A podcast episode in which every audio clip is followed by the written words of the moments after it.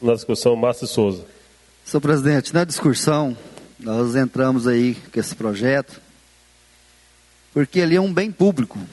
E esse bem público, ele é do município, é da nossa comunidade. Então, nada que é do município, você pode comercializar, vender, sem um leilão, entendeu? Então, aquilo ali é do consumo da nossa população. É uma manga, é uma, às vezes é muito simbólico. Mas às vezes chega gente, pode ser daqui, igual o presidente falou, pode ser de fora, enche uma caminhonete de manga, sai nesses centros maiores aí e fatura uma grana. Então ali o intuito daquelas mangueiras ali é para é os nossos, nossos visitantes, a nossa sociedade poder usufruir daquele bem. Se a gente chega aí em várias cidades fora, ele sempre comenta, mas que, que, que, que, que bela essas plantações de manga aí, na margem da, da BR até o troncamento ali, e se enriquece a, a nossa cidade.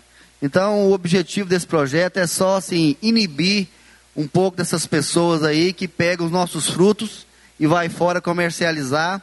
E às vezes a população, quando quer chupar uma manga, que vai procurar uma manga, já não tem mais. Então, é, essa casa aí está de parabéns. É sim preservar o bem que é de Canápolis.